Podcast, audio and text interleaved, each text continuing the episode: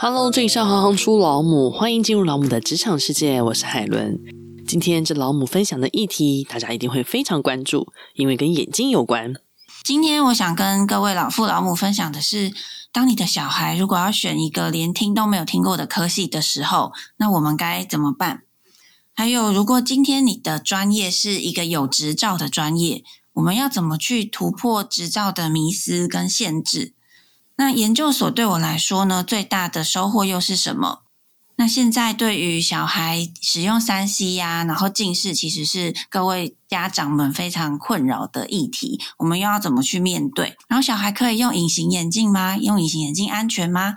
这些都是我今天可以分享给大家的内容。今天就要来跟大家介绍验光师老母 Jolie 黄嘉诚，中山医学大学视光系，澳洲新南威尔斯大学视光硕士毕业。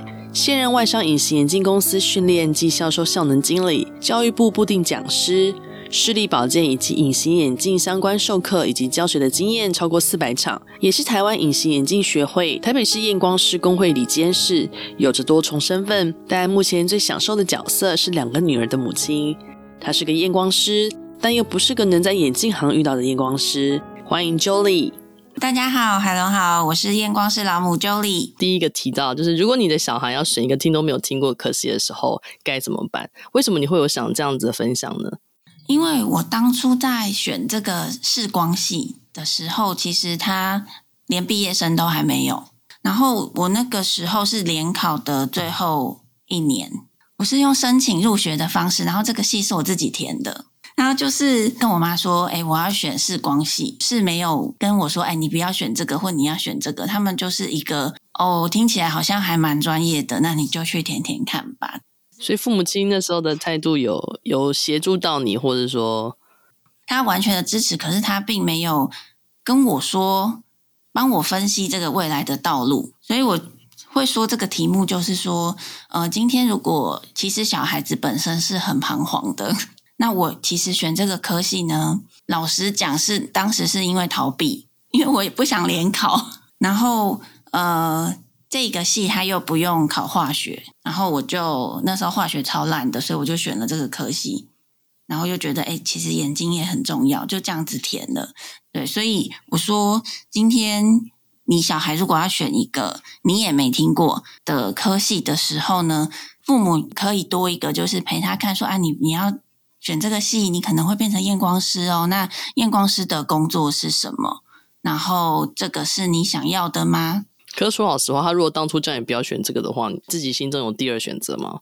如果现在回到那个当下呀，我是其实是不安多于我确定我要选这个。嗯，申请入学的截止日的那一天，我其实本来上午的时候内心是抱持着。我填我喜欢的科系，有上就有上，没上就没上。然后我要拼联考，然后呢，好死不死就在下午的时候发了我的化学模拟考的考卷，只有考到十五分。然后那时候想说，完蛋了，我这个我去考联考，我肯定要重考的吧。然后我就在交出那个申请入学前的最后一刻，我就填下了就是视光学系。我就再赶快再把简章再翻一次，我那个时候才填下去的，因为我觉得以我的成绩填这个应该是没有问题的。这就是我的是个选择又不是个选择的过程。那您刚刚有特别提到，就是当您的专业有执照的时候，要如何去突破执照的迷思呢？嗯，这个也是我一直在跟视光系的学生讲的。很多职业是有执照的，比如说像验光师啊、什么物理治疗师啊这些，他们毕业之后，呃，会去通过国考得到执照。那这个执照，其实大家会觉得，哦，我去念这个，然后就是为了得到执照，然后我就成为了一名验光师。那我一直在分享给他们的是说，执照的这个考试，它其实只是一个门槛，可是我们不要把它认为是我们人生的一个天花板。因为当你觉得是天花板的时候，你就觉得我考到验光师了，那我在验光所里面帮大家验光，然后就可能职业生涯就是这样。可是我会教他们去思考的是说，其实在这个职业里面，你还有非常多的可能。因为我自己就是这样走过来的。我比较不一样的点是，我当初毕业的时候，验光师还没有真正有执照。因为那时候还没有执照嘛，所以我就觉得，嗯，我有很多事可以做。比如说，我硕士回来的时候，我就觉得，诶，我可以去，呃，试试看，比如说教育训练啊，或者是说进到企业内部去工作看看，那就是踹出很多不同的可能。嗯。那您刚刚特别有提到说，研究所对您来说有一个最大的获得，你想分享的部分会是什么？研究所最可贵的本身不是你。的这个专业，而是研究所在训练养成的过程中的那个研究的方法跟精神，就是说，啊，你今天我念了视光研究所，就是不是要变成一个眼睛的 master？可是我觉得这个倒不一定真的是最大的获得。那最大的获得反而是我怎么样去对一个我不熟悉的领域，然后我找到方法，然后一步一步的去了解它。所以把这样子的精神带着，你可以甚至在研究所毕业之后，你可以做出很多跨领域的事情，因为你知道的是方法是核心，嗯、而不是只是专注在这个专业。提到一个，我想就是现今的爸爸妈妈都会非常关注的议题，就是如何面对小孩与三 C 跟近视的问题。记得小时候啊，我们就会说看电视的时候，爸爸妈妈就会骂你说：“啊，你不要再看电视啊，你这样看一看会近视。”其实，如果就现在的研究来看呢，其实你的那个距离够远的时候，其实看电视还蛮安全的。嗯，你超过六公尺、五六公尺，其实那个都是不太构成近视的威胁。可是三 C 确实是非常的近，所以只要记得一点，就是越近的距离对近视的伤害是越大的，就是你越可能造成近视。像我，如果我我的小孩一个三岁，一个六岁，之前他们在就是在家学习的时候，我就是把他用电脑或 iPad，可是我就把它接到电视上面，那就是一个比较安心的选择。可是你刚刚讲说那个电视的距离要五六公尺，一般人其实不会啦。电视来说，大概就是两个对角线。对，因为五六公尺只是说在光学上面，我们会视视为那个就是一个无限远的远方的光线的。小孩子用隐形眼镜是安全的吗？这个首先要说，那个小孩当然不是指国小那种小孩。那我们主要是指说，因为像我们有发现，国中生啊，已经有开始在自己买隐形眼镜在戴。嗯、那因为现在隐形眼镜取得也非常的方便，因为像药妆店，其实他们都可以自己去买。然后现在的隐形眼镜呢，也不像我们以前这么贵。所以其实蛮便宜，就他们就有能力可以买到。那其实以一个，因为我在隐形眼镜公司工作嘛，所以以一个这样子的，我对隐形眼镜的了解，其实隐形眼镜是可以是安全的，只是你需要有正确的使用知识，就是包含你怎么去选择一个材质对眼睛好的镜片，然后你佩戴的时间。怎么清洁？所以小孩用隐形眼镜安全吗？就是要搭配正确的使用的习惯。比如说，你要好好的洗镜片，然后你一定要用的是隐形眼镜的药水去消毒。对，那如果说年纪小到国小，我们当然还是不建议。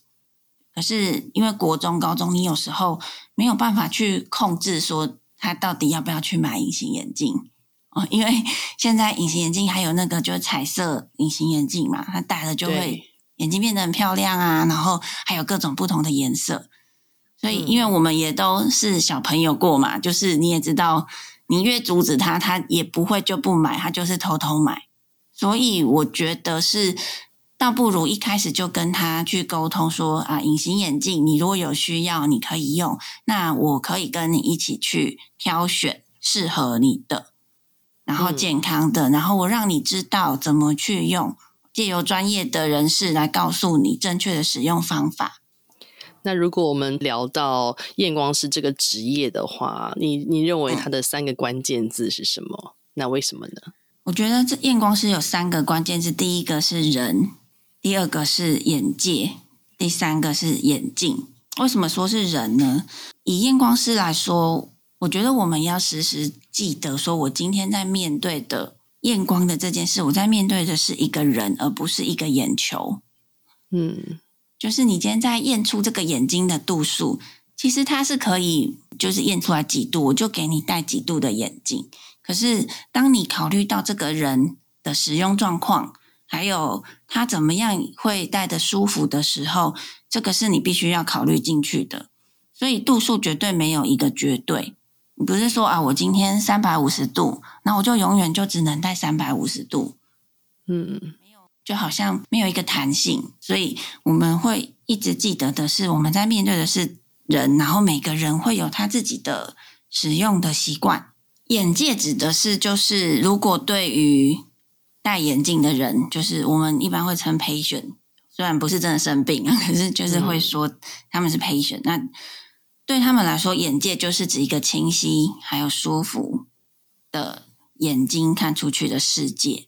那对于验光师来说呢，眼界指的是我们必须要可以跟上这一个科技跟时代的变化。那因为产品是很快速的在更迭的，那每一个产品推出都有它对眼睛想要有帮助的地方。那我们必须要把这样子的一个。进步带给我们的使用者，让他们有选择的选项。嗯，眼镜或是隐形眼镜，这个就是我们专业的工具。那眼镜来说，跟眼睛的舒服跟舒适是非常重要的，因为我们常常会遇到一些状况是，其实他眼睛不舒服，就只是源自于他的眼镜，比如说度数可能。差个二十五度、五十度，或者甚至他的眼镜被撞歪了，然后他就会觉得啊，眼睛看不清楚，或者是头痛这样子。可是太多人不知道，其实眼镜就可以有这么大的影响。然后你可能还会觉得说，哎，是不是我眼睛生病了？哎，可是我最近太劳累了，或者是哦，我是不是要去看一下医生，然后做一个甚至断层扫描检查？可是最后出来是一个眼镜。你只要调整好位置，或者是度数微调一下，你就可以恢复一个很舒适，然后可以让你使用一整天的一个视力。所以，我们对于眼镜可以帮助人的，然后跟可以让人家觉得不舒服的的点，这件事是要非常清楚的了解。那想要同时请教一下，就是隐形眼镜跟镭射手术，你觉得它未来的发展会是什么状态？因为其实镭射手术应该也发展蛮多年的嘛，对不对？这一个比较基本的就是每天使用的这一种隐形眼镜的话，它绝对是会到一个让你越来越舒适，然后对你的眼睛环境是越低干扰的吧，甚至可以一起维护你眼睛佩戴的健康。那这个是如果就日常使用啦，那我觉得以未来来说啊，像上一集我们有提到的 AR、VR 嘛，其实这个也是未来视觉的这一块。绝对是生活中非常重要的。那 AR、VR 有没有可能变成隐形眼镜？那这个我觉得是肯定已经有人在研究的。然后像智慧隐形眼镜啊，那些都是我觉得不久的将来应该就会出现。然后现在已经在做的是药物释放型的隐形眼镜，就是把一些你可能要长期用药的那些药品，它做在隐形眼镜里面。然后它有点让它在佩戴的过程中释放出来，所以我觉得未来隐形眼镜啊，或者是说眼镜，它会跟更多领域有相关，所以包含是材料科学啦，或者是生物科学，或者甚至是脑科学，这些我觉得都会有一定程度的关联。所以我也会跟现在视光系有一些学生，他们会说：“哎，我要不要去念研究所？”然后我就会问他说：“你自己真正觉得好玩的东西有哪些？”好，那他可能就会说：“哦，我觉得发明出一个新的隐形眼镜还蛮有趣的。”这样，那我就会跟他说：“那你的研究所，你可能就不用去锁定在视光研究所。”你可以有这个大学的基础之后，然后你的研究所去选择的类似像材料研究所啊这样子，那这样子未来在结合的时候，你一定会更有嗯，怎么讲，更有市场吗？就是更有利基点。那镭射手术呢？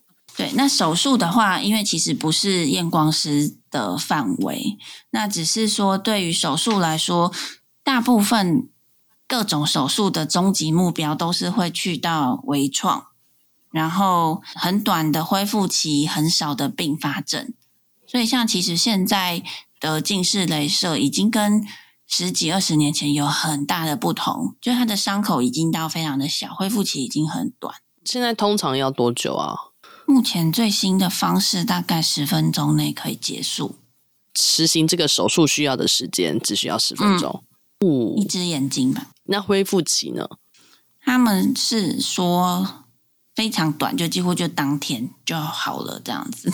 你的意思说不用特别不用特别请假休息？对，有点像以前的医美都非常的破坏性，现在的医美你可以利用午休去做完就跑出来，这样 就上午一个人，下午一个人这样。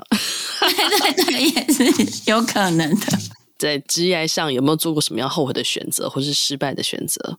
如果说就现在的工作，然后一路这样看过来，是没有太多觉得后悔的。那可是，如果真的要说，就会像我刚刚说的，真的后悔的那一刻，就是我在申请入学的表格填上视光系的那一天，我曾经为他后悔过。那为什么后来你的心境会转变？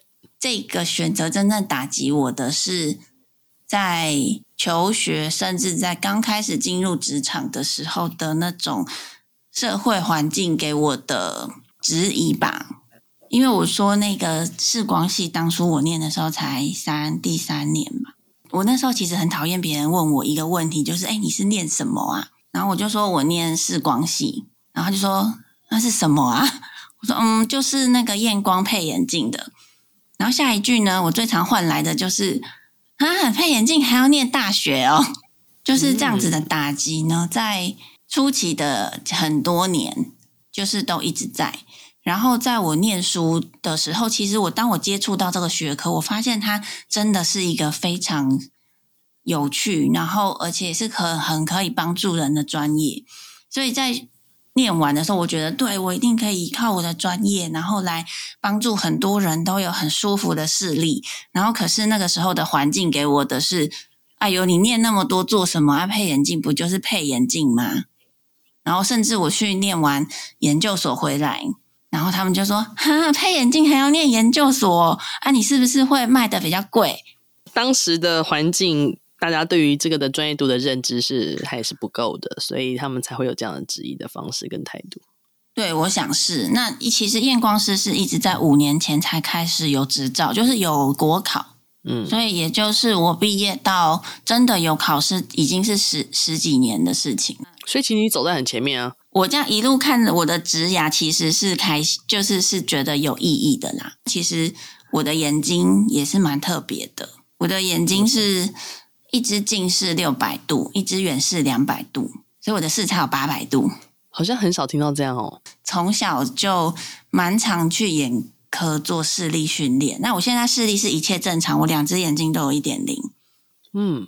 嗯，可是也不是因为这样，从小受到验光师帮助就立志要当验光师，倒也是没有，只是在填那个科系的时候觉得，嗯，我也可以去了解一下我的眼睛。那在成为母亲这个角色之后，在职场上有没有帮你带来一些相互的影响？最大的影响是，我觉得同理心是很重要的一点。当了。母亲之后呢，你就会知道，没有什么事情就是可以跟他说：“哎，你怎么会这样想？”那因为这件事情就发生在他身上，所以你就更能够同理说他为什么会做这样子的决定，然后为什么他跟我的观念是不相同的。然后还有一个就是，因为我现在的女儿一个是六岁，一个是三岁，那我发现对健康的渴望的这件事情是。其实是人类共同的一个根源。小孩子不是不知道他的眼睛会怎么讲，就是我们常常会觉得说：“哎，你怎么都不把你的眼睛顾好啊？”可是我觉得小孩子不是不顾好，哎，他是不知道他的眼睛不好的话会怎样，或者是说他不知道要怎么样去把他的眼睛顾好。像我就是会一直跟我的小孩说：“你如果你就不要近视哦，因为。”你近视的话呢，看远的东西就会不清楚。然后他可能不知道看不清楚会有什么影响，他觉得没差，他的世界都很清楚啊。